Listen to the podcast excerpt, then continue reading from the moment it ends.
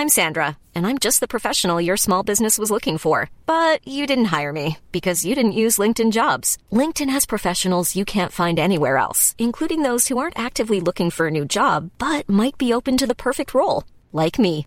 In a given month, over 70% of LinkedIn users don't visit other leading job sites. So if you're not looking on LinkedIn, you'll miss out on great candidates like Sandra. Start hiring professionals like a professional. Post your free job on linkedin.com/people today. Allez, bonjour à toutes et à tous et bienvenue dans ce Morning Mood du 23 février. Nous sommes déjà mercredi. Euh, il est 6h38 du matin. On est en direct également en simultané sur Twitch pour celles et ceux qui ont le temps et qui veulent regarder éventuellement les graphiques de manière simultanée. Alors bon, globalement, vous connaissez un peu la situation. Euh, la Russie attaque, la Russie attaque pas, etc., etc. Je ne suis pas spécialiste géopolitique, je n'étais pas spécialiste Covid, donc je m'abstiendrai de tout commentaire et de toute anticipation. Moi, ce que j'essaye de regarder, ce sont les graphiques. Euh, les graphiques me montrent quoi? Et on l'avait évoqué d'ailleurs en début de semaine sur IVT. Alors, il y a deux choses. Deux choses principales. Premièrement, il y a l'aspect technique et deuxième chose, il y a la vue à 360. Concernant l'aspect technique, euh, alors je vais parler simplement de la macro, comme ça on fait le tour. Euh, cette semaine, il n'y a pas grand-chose. Cette semaine, il n'y a quasiment rien. Euh, la seule chose qui est très importante, c'est vendredi l'indice PCE. D'accord? C'est la dé- euh, les dépenses des consommateurs. C'est le chiffre suivi par la Fed. Pour elle, c'est ce chiffre-là, cet indicateur clé, qui lui permettra d'ajuster ou pas sa politique monétaire. Donc en fonction de ses supérieurs ou pas aux attentes. Donc vendredi 14h30, très important. Encore une fois, généralement c'est souvent le vendredi hein, les stats euh, importantes, mais c'est comme ça, c'est la vie. Donc d'ici là, pour le moment, il n'y a pas de gros chiffres plus que ça. Concernant donc les parenthèses fermées, concernant les, euh, les marchés dans son ensemble, hier matin, j'ai fait un gros podcast. Pourquoi j'ai fait un gros podcast? Parce que je mouillais un peu la chemise quand même, euh, en disant si on paye pas là les marchés, on payera jamais. Voilà. Réécoutez-le si vous l'avez pas déjà écouté. Si vous l'avez écouté, je pense que vous le savez. Mais en gros, pour moi, c'était là euh, qu'il fallait payer parce que euh, hier matin, c'était hier matin, il était à peu près 6h, 6h30. Pourquoi? Parce qu'en fait, on est sur les zones clés. C'est-à-dire que il y a deux options. Alors effectivement, vous allez me dire, bah, c'est facile, soit ça tient, soit ça tient pas. Ok. Mais en fait, le truc, c'est que si ça tient pas là, les indices, si ça tient pas là, les marchés, c'est-à-dire qu'on va reconsidérer toutes les tendances moyen terme, c'est-à-dire qu'on va reconsidérer toute la tendance haussière qui est mise en place depuis 2021, depuis 2020, depuis le pire du Covid. Ça veut dire qu'il y a beaucoup de choses qui vont être remises en question. Et donc, si ça tient pas là, euh, et ben de toute façon, on va vivre euh, des semaines, voire des mois, quand même complètement pourris. À l'inverse, si on paye là, effectivement, on va avoir le timing d'intervention qui va être euh, intéressant pour pouvoir justement être dans le sens de cette tendance de fond haussière. Je m'explique. Est-ce que cette tendance de fond est toujours haussière? En début de semaine, vous le savez sur IVT, vous avez le carnet de bord. Le carnet de bord, je l'ai fait, je l'ai refait parce que ça faisait deux semaines que finalement, depuis deux semaines, en fait, sur les marchés, il se passait quasiment rien. Il y avait des petits hauts, des petits bas. On était ce que je vous, avais partagé, notamment la lessiveuse. Euh, et en début de semaine, dans le mot de la semaine, etc. Premièrement, on est dans une phase de volatilité, on réduit la taille de ses positions. Deuxièmement, pourquoi? Parce que justement, c'est la deuxième chose, c'est qu'il y a beaucoup de volatilité. Et qui dit beaucoup de volatilité, euh, on ne peut pas euh, mettre des stops super serrés. On ne peut pas avoir des tailles de position, euh, comment dire, la, même, la même taille des positions que lorsqu'on a une volatilité avec des indices qui bougent de 10, 20, 30, 50, 100 points. Là, c'est du 200, 300 points en haut, 200, 300 points en bas. Donc on ne peut pas augmenter son risque, augmenter le risque par trade, augmenter le risque en pourcentage de son capital. On ne peut pas l'augmenter alors que on est finalement dans une situation exceptionnelle. On est dans une situation où il y a énormément de volatilité. Ce n'est pas possible. Donc ça, c'est très important. Et euh, élargir ces stops. Pourquoi? Parce qu'en fait, vu qu'on fait des nettoyages en haut en bas, si on met des stop loss super serrés, ben en fait, on va se faire rincer en haut, rincer en bas, on va perdre de l'énergie, on va perdre de l'argent. Ça n'a absolument aucun intérêt. Et surtout, s'il y a un conseil à retenir, c'est pas s'il faut acheter, s'il faut vendre. C'est pas faut acheter, faut assis, machin, machin. Et d'ailleurs, je fais pas de conseil du tout. Je vous dis ce que je fais, je me plante ou je réussis, peu importe. Mais en tout cas, je vous, l'expose, je vous le partage. Je pense que ça peut permettre de vous partager aussi une certaine expérience, entre guillemets. Euh, en tout cas, avec la pédagogie surtout qu'il y a autour. Mais s'il y a un conseil à retenir, vraiment, mais vraiment, vraiment, vraiment, c'est de raisonner, notez-le, noir sur blanc, bloc-notes, stylo, c'est de raisonner uniquement sur des unités de temps supérieures au H1. C'est-à-dire qu'on ne peut pas être sur des bougies 5 minutes pour pouvoir trader ce marché parce que déjà les carnets sont quand même relativement vides et on voit que les marchés finalement baissent sous leur propre poids. Ça, va être le deuxième gros point. Je reste sur le premier point, notamment de l'aspect technique. Concernant les tendances, les tendances elles sont comment? On prend par exemple le CAC 40. Ici, si vous êtes en live, vous voyez ici le CAC 40 avec le carnet de bord en début de semaine. Donc ça c'était lundi, on est mercredi matin. Ça c'était lundi. Euh, avant d'ailleurs la dégueulade de lundi après-midi. Hein. Euh, sur le CAC, on était à peu près autour des 6900 points. Et, et en fait, on voit un canal ascendant. Ce canal ascendant matérialise une tendance haussière. Est-ce qu'on essaye d'acheter les supports ou est-ce qu'on essaye de vendre les supports? Ça, c'est la première question de vous poser sur cette unité de temps-là. Je ne dis pas qu'il n'y a pas de pression baissière. À très court terme, si vous faites vraiment que de l'intraday, effectivement, là, on a un flux baissier et on peut essayer de vendre les rebonds. On peut essayer de vendre les accélérations baissières, etc. etc. Là, je parle vraiment en swing sur des unités de temps daily de manière assez simple, en prenant du recul, en ayant cette vue à 360 sur différents indices, en essayant de ne pas être focus à chaque fois sur le même ou sur un seul indice, parce que finalement, si on est focus sur un seul indice, il peut nous donner des signaux que les autres ne nous donnent pas euh, et, à l'inverse, il peut ne pas nous donner des signaux alors que les autres nous donnent des signaux soit positifs, soit négatifs. Euh, bonjour à toutes celles et ceux qui viennent de nous rejoindre en live. Euh, on fait le, live là en podcast, ce soit Ripcore. Salut à toi, Gilles, Jarot, Alcaz et JRK. Et Terbueno également. Content de vous retrouver en tout cas ce matin. Donc, finalement, sur le CAC, tant qu'on est au-dessus des 6006, 6007, bah, on est toujours dans une tendance haussière. Est-ce que c'est pas intéressant de bénéficier de ce timing-là? Alors oui, effectivement, il y a la crise. Oui, ça peut péter. Oui, il peut y avoir effectivement une débandade. Oui, le marché peut perdre 5-10%. Ok. Mais si on est toujours sur du si, finalement, on fait jamais rien. Parce qu'il peut toujours se passer un truc. D'ailleurs, la preuve, euh, Ukraine-Russie, c'était pas prévu. Donc, c'est quelque chose en fait qui apporte, pour moi, et encore une fois, je l'avais déjà exposé, je crois que c'était il y a une semaine ou deux, oui, c'est un catalyseur anxiogène à court terme. Oui, c'est un catalyseur de volatilité à court terme. Est-ce que ça va changer les projets sur les cryptos? Alors, je parle des cryptos parce que j'extrapole exprès. Est-ce que ça va vraiment changer le, développement de la blockchain, etc., etc. Parce qu'il y en a beaucoup qui se disent bon bah j'achète du Bitcoin si ça va bien en Ukraine-Russie, j'achète pas du Bitcoin si ça va mal. Parce que oui, effectivement, c'est un catalyseur à court terme. Oui, ça peut permettre de bénéficier peut-être des points d'entrée si vous êtes à la recherche d'achats plus intéressants. Oui, ça peut entraîner une montée ou une descente des cryptos. Mais globalement, ça n'a pas changé. Ça n'a pas changé à moyen et à long terme. Bon, bah, j'estime que sur les marchés, c'est la même chose. Bon, ça, c'est voilà, l'aspect un peu. On continue sur l'aspect technique.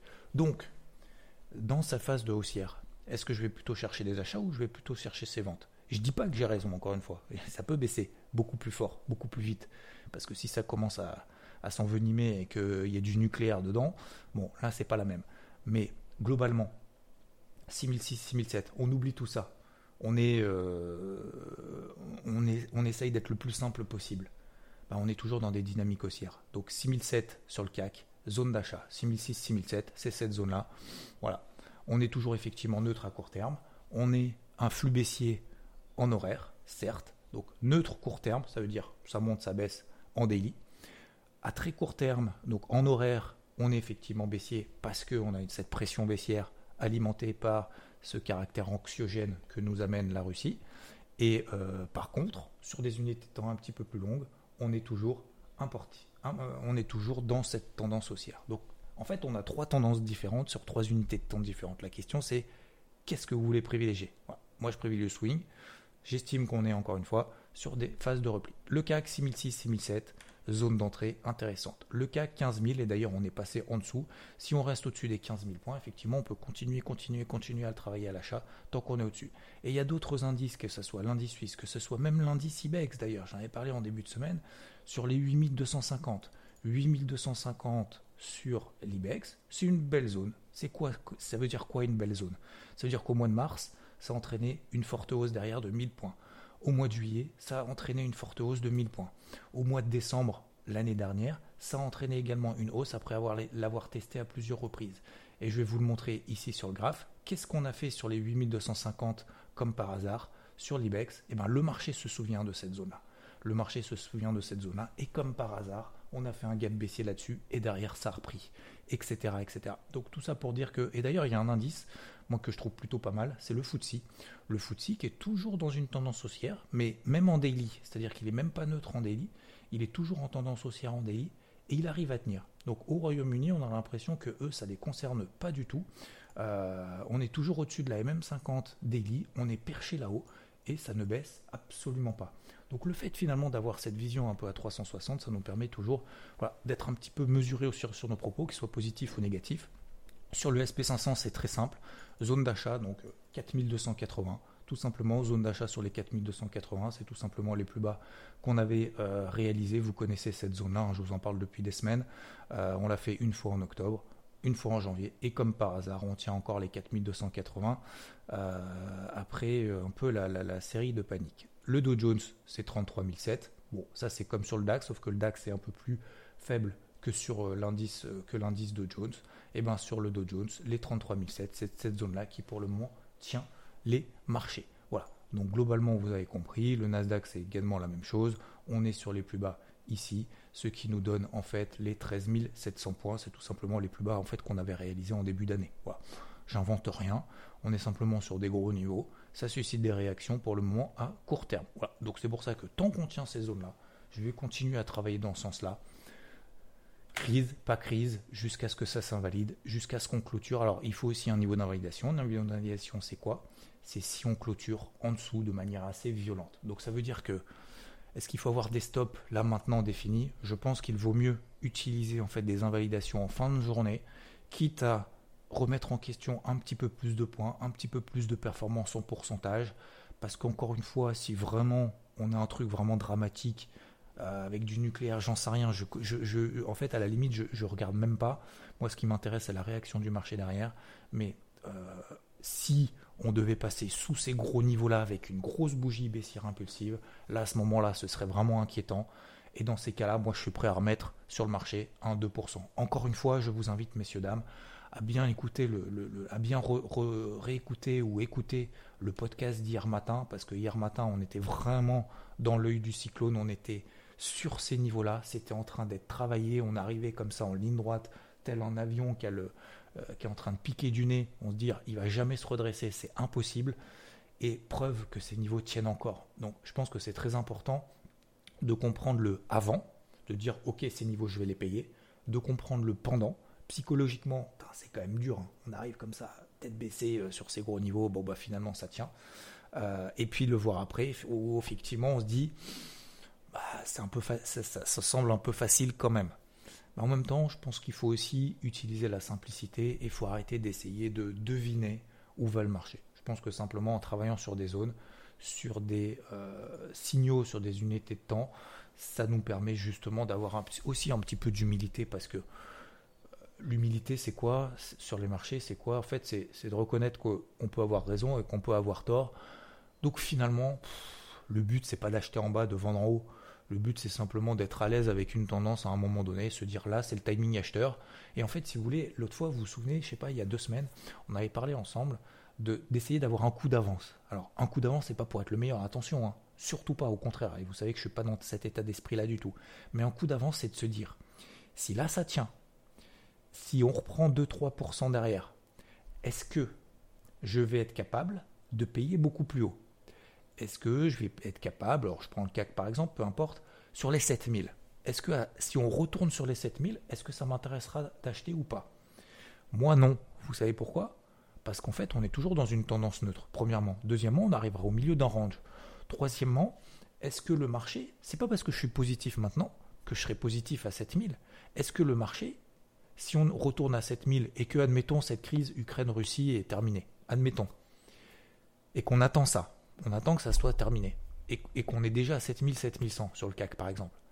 Est-ce que à ce moment-là, on va se dire ah ouais, le marché il a encore du potentiel, je vise des nouveaux records historiques, je vise des nouveaux records annuels. Est-ce que dans ce type de, scénario, est-ce que oui, vous êtes d'accord avec ça ou pas? Vous prenez la même chose sur le, sur le Dow Jones. Admettons, on est à 35 000. 35 000 sur le dos, en plein milieu d'un range.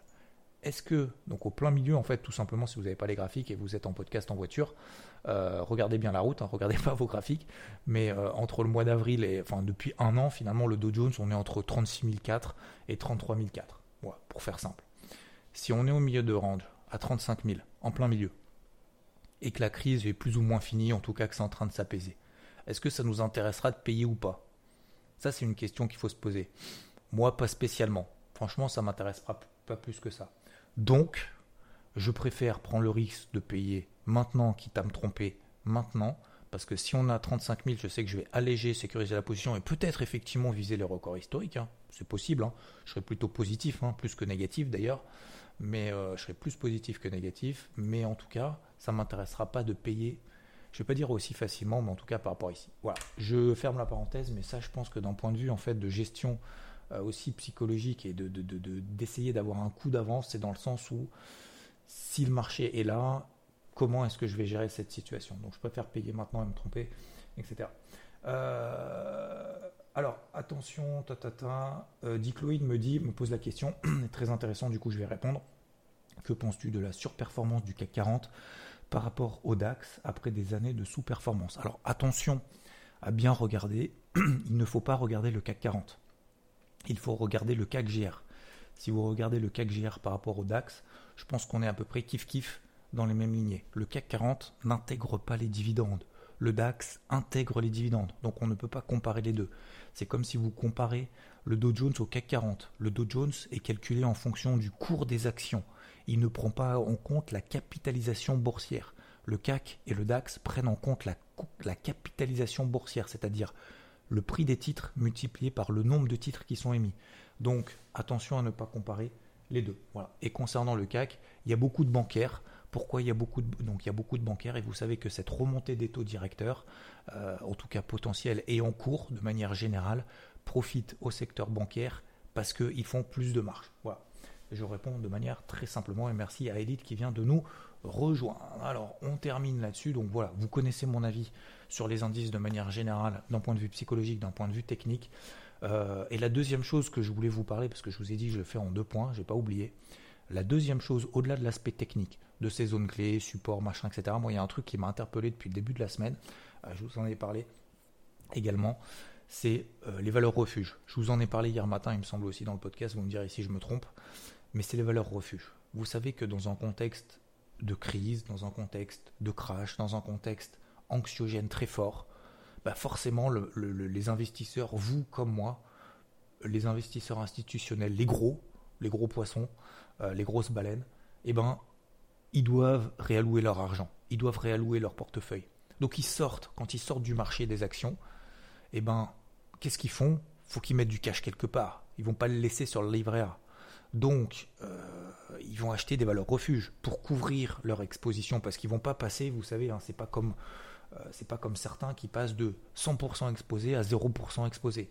C'est pas comme passer de 100% exposé à l'achat à passer à 100% exposé à la vente. C'est pas comme ça que ça fonctionne. C'est il y a un curseur et le curseur faut l'ajuster euh, de manière comment dire de, de, lisser dans le temps. Vous pouvez pas sortir des positions énormes comme ça en cliquant sur le bouton la souris. Je vends tout. Non. Moi je pense que là on est plus dans un marché où il n'y a pas d'acheteur. Je vous rappelle, le marché tombe sous son propre proie sous son propre poids. Ça veut dire que les marchés peuvent baisser sans volume. Pour que le marché baisse, qu'est-ce qu'il faut? Ben, Il faut juste qu'il n'y ait pas d'acheteurs. Donc si les marchés se vident en disant moi je ne suis pas acheteur là parce que déjà je suis, déjà exposé. Puis là, bon, vu le contexte, ça m'emballe pas plus que ça. Bon, c'est un choix. Et, euh, et puis, bah, je vais attendre peut-être de payer plus bas parce que si le voisin n'a euh, pas envie de payer non plus ces niveaux-là, je vais peut-être attendre euh, un peu plus bas si j'ai l'opportunité de payer 2-3% plus bas. Hein. Si je peux prendre 2-3% de plus sur mes entrées, moi ça me va. En gros, c'est un peu comme ça qui résonne. Donc, euh, lorsque vous êtes dans un contexte comme ça un petit peu anxiogène, je ne vais pas dire généralement, je vais dire dans 95%, 98% des cas, bah forcément on a des valeurs refuges qui prennent le relais. Forcément. Eh bien les valeurs refuges, c'est quoi? C'est pas l'or, c'est pas l'argent. Quand bien même il continue à progresser d'ailleurs. Sur l'argent, d'ailleurs, j'ai fait mon premier gros objectif, j'en parlerai demain parce que ça commence à être un petit peu long ce matin. Mais vous regardez le yen. Regardez surtout le yen. Le yen, est-ce qu'il a augmenté? Est-ce qu'il a monté depuis ces derniers jours? Pas du tout. Et moi, ça, ça m'a, ça m'a quand même interpellé en disant, c'est quand même bizarre. Tout est en train de se boiter, les cryptos, euh, les indices tradis, euh, les marchés traditionnels, etc. Mais finalement, le yen ne monte pas. Et vous regardez toutes les paires en yen, c'est à, la, limite, c'est l'inverse. C'est-à-dire que le yen, le yen est en train de baisser. Vous regardez le NZD-JPY, c'est en train de monter. Vous regardez le GBP-JPY, ça bouge pas. Vous regardez l'euro contre le yen, bon là c'est un petit peu plus, euh, un petit peu plus mesuré, mais le CAD yen, etc. Donc même le dollar yen, ça ne bouge pas d'un iota. Donc moi ça, ça m'a interpellé en disant, il y a quand même un truc bizarre. Voilà. Alors c'est pas encore une fois, c'est pas la vérité, euh, c'est pas toujours la vérité, mais en tout cas moi ça m'a interpellé. Deuxième chose, vous avez également tous les autres actifs risqués. Il n'y a pas que les indices comme actifs risqués. Il y a également quoi comme actifs risqués? Il y a le pétrole. Bah, le pétrole, il baisse pas. Hein. Généralement, s'il y a une baisse de la croissance, une baisse de l'économie, euh, une économie, machin, etc. Bon, bah voilà. Alors vous allez me dire, oui, mais le pétrole monte parce que justement, si c'est la guerre, il y aura moins de pétrole, machin, etc. Admettons, effet de rareté. Mais en même temps, s'il y a moins de consommation, s'il y a une pression baissière sur les actifs risqués, pour moi, le pétrole fait partie des actifs risqués. Donc, il y aura une certaine corrélation entre les deux. Voilà. Donc, globalement, moi, ça, ça m'interpelle aussi. Euh, pour le moment, je vois pas trop d'aversion de, risque. Il n'y a pas de, ruée vers ces actifs euh, refuges. Donc voilà, pour moi, globalement, la situation de manière générale. Vous l'avez hier en live pendant qu'on est en temps plein crash sur les gros niveaux. Ici, je répète à peu près, peut-être avec des mots différents, tout ce que j'ai vu hier, avant-hier, en début de semaine, au travers notamment de ces graphiques et du carnet de bord. Euh, l'or, l'argent, on pose la question, est-ce que tu penses que ça peut aller beaucoup plus haut? Oui. Moi, je suis très positif sur l'or, sur l'argent. L'argent en position d'ailleurs que j'ai allégé un petit peu parce que j'avais travaillé cette grosse zone, vous vous souvenez, des 22, 22, 40. Je vous ai parlé tous les jours, quasiment tous les débriefs hebdo, tous les dimanches entre 22, 22, 40 d'être à l'achat. On est maintenant sur les 24, 24, 05. On est tout simplement proche de la borne haute d'un range dans lequel on évolue depuis août l'année dernière, depuis 6 mois. Donc effectivement, là, on est plutôt dans une zone d'allègement que dans une zone d'achat. On peut continuer ces oscillations entre les 24,50 et les 22, mais globalement, dans une tendance long terme, si on regarde effectivement l'argent et l'or, mais surtout l'argent, moi je trouve ça plutôt plus sexy que, l'or d'ailleurs, eh ben on est toujours dans une tendance long terme qui est haussière, même si ça fait effectivement un an et demi, deux ans que ça bouge plus trop, mais euh, j'achète les replis et j'allège un petit peu en haut. Je rachète les replis, j'allège un petit peu en haut. Et je pense que c'est potentiellement ce qui est en train de se passer également sur les, sur les marchés traditionnels. Et très rapidement, parce que là, on n'a plus le temps, ça fait déjà 22 minutes de morning mood et je m'en excuse. Mais globalement, c'est la même chose sur les cryptos. C'est-à-dire que pour moi, sur les cryptos, on le sait, 2022, range. Je sais pas, je pars de, ce principe-là. je peux me tromper, je peux avoir raison, je m'en fous. Mais en tout cas, je sais que du coup, si je pars de ce principe-là, parce que c'est un constat de manière générale et je fais très simple pour terminer, bah du coup, je vais faire comme sur le silver et ça fait une transition parfaite. Bah, je vais essayer plutôt d'acheter en bas, vendre en haut, acheter en bas, vendre en haut, etc., etc. Là, actuellement, les marchés des cryptos n'ont pas de catalyseur positif comme sur les marchés traditionnels. Pour autant, il n'y a pas péril dans la demeure. Oui, on est dans des tendances baissières sur le Bitcoin en daily. Oui, on a une pression baissière maintenant, qui est pression baissière d'ailleurs, parce que je vous avais exposé hein, sur le Bitcoin, il devait repasser au-dessus des 40 000. On avait fait une vidéo ici à 39 000 dollars. Il fallait passer au-dessus des 40 000 dollars. Mais moi, ce qui m'intéressait, c'est pas qu'on passe au-dessus des 40 000 dollars. Effectivement, c'est cool. Par contre, ce qui m'intéressait, et vous le savez parce que j'ai répété plusieurs fois, des plus bas de plus en plus haut. C'est ça le plus important. C'est construire dans le temps. Si on n'arrive pas à construire dans le temps, ça va être du bullshit et à chaque fois ça va retomber, ça va remonter, ça va retomber, ça va rebêter, ça va être relou. Bah, c'est exactement ce qui s'est passé malheureusement, c'est qu'on a pété les plus bas, etc. Donc oui, effectivement, en données 4 heures, c'est pas positif. Oui, en daily, c'est pas positif parce que on est euh, dans des tendances baissières en daily et qu'on a une pression baissière à court terme alimentée par euh, ces actifs risqués et par cette Russie et Ukraine. Euh, je regarde pas trop les expirations des vendredis, etc. Mais globalement, voilà mon, point de vue. C'est comme sur le silver. Voilà. Alors, ça n'a aucun rapport hein, les uns avec les autres, mais c'est simplement d'un point de vue technique, d'un point de vue psychologique. Donc, je préfère être acheteur sur les 30 000 sur le Bitcoin que d'être vendeur sur les 30 000. Voilà. Sur les 60 000, je préfère être un petit peu plus réservé que d'être que de passer à l'achat sur les 60 000. Voilà tout simplement mon, raison, mon raisonnement assez simple. Donc c'est pour ça que je vais continuer dans cette perspective-là, même si encore une fois, et courage à tous, on n'est pas dans une phase de bull run magnifique. Voilà. euh, effectivement, on a cette MM50H1 qui est au-dessus de la tête, notamment sur le Bitcoin et sur l'ensemble des cryptos. Et on est à nouveau dessus. Voilà, va falloir passer là-dessus. Mais franchement, je suis pas inquiet plus que ça pour le moment. Même si c'est une phase relou, même si c'est une phase tendue, même s'il n'y a pas énormément de choses à faire, je reste toujours particulièrement positif et encore plus qu'en 2017. Merci à toutes et à tous. C'est un peu long ce matin. Je peut-être que je dois m'en excuser ou pas. Bonne route à toutes et à tous. Écoutez-le en x2 la prochaine fois. Je vous souhaite une très belle journée. Merci de votre attention. Content de vous retrouver. Et on reviendra du coup euh, demain matin, bien évidemment. Et à tout de suite, bien évidemment, sur IVT, IVT à droite et à gauche. Et ce soir aussi sur YouTube, sur la chaîne YouTube IVT, euh, avec le Crypto Hebdo. Bonne, bonne, euh, dire bonne soirée. Bonne journée à toutes et à tous. Ciao